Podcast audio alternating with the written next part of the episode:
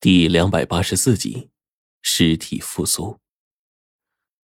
伴随着黄队的惊骇的声音，我便觉得这事儿不对劲儿。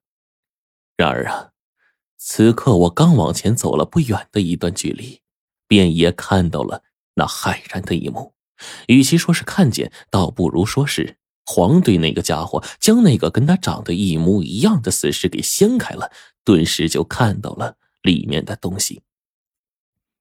这就是那所谓黄队的前世，他们长得太像了，就连身上的胎记所在的位置都是一模一样的。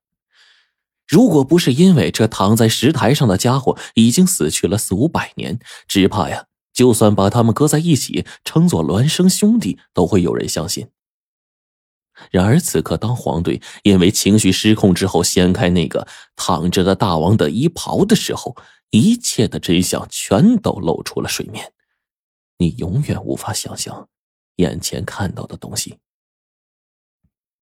就在黄队掀开大王袍服的一瞬间，这大王袍服所遮挡住的肉身全都露了出来。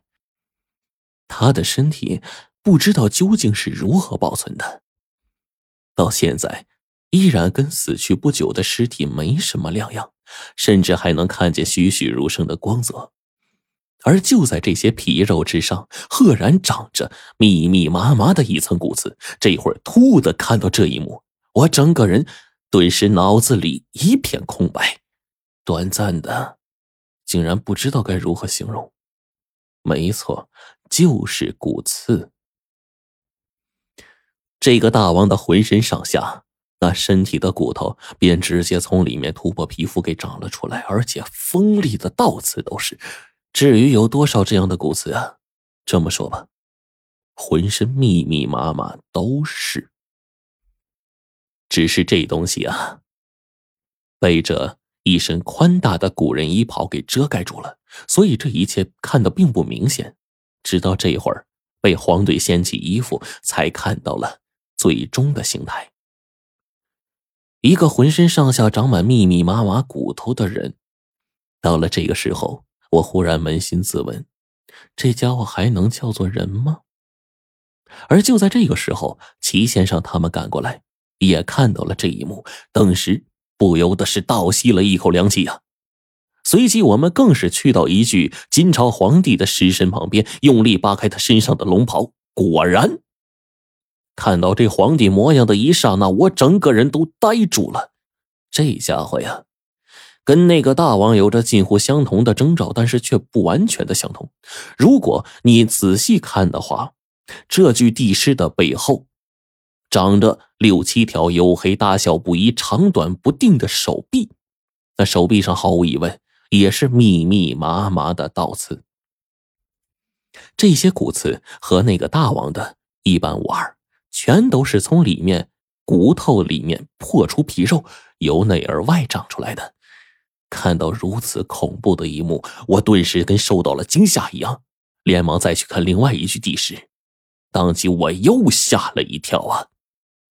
这具地尸和上一具不同，每个尸首的身上的骨头和人体啊，简直是天差地别呀！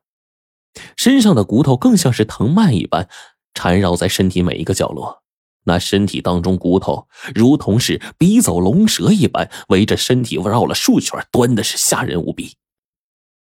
而此刻，一旁的白程程看到我的一刹那，也是有些懵了。我更是愣愣的自言自语：“程程，你说古代的皇帝难道都这么恐，都都都是这么恐怖的东西化成的吗？”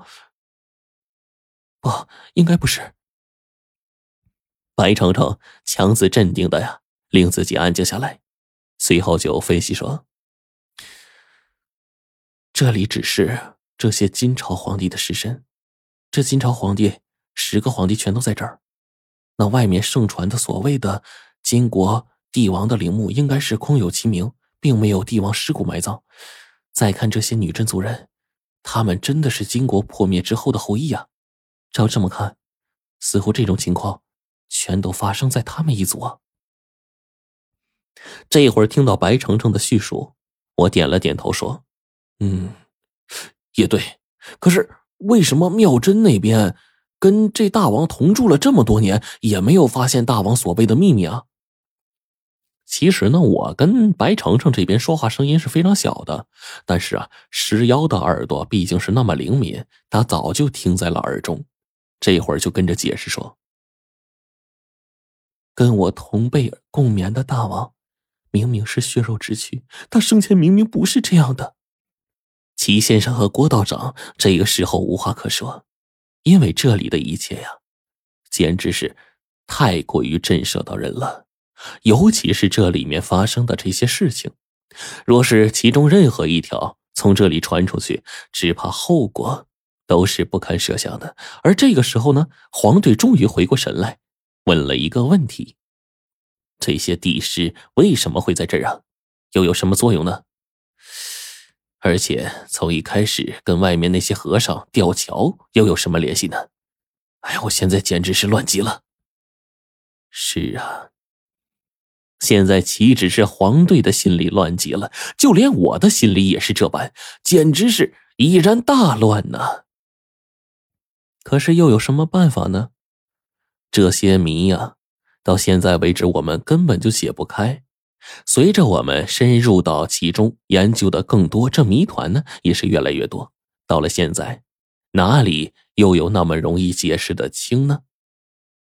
一时间。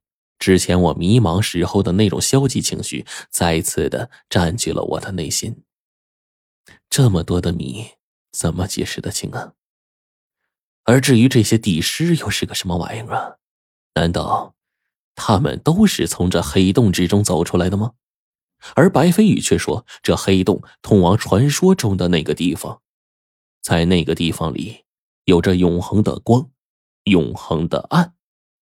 且根据我们现在所知道的信息，似乎从这里进去便有机会找到解救白程程母亲那千里追魂咒的线索。而且我记得呢，冰骷髅一直还想再进那个地方，白飞宇这次也进去了，而且他跟冰骷髅似乎共同提到过一点：从这里进去，再度出来，似乎都会失忆。至于这一切究竟为什么，却没有人能够得知。而这一切的一切，所有的谜团，都伴随着当初锁龙台的开启，一一寻了过来。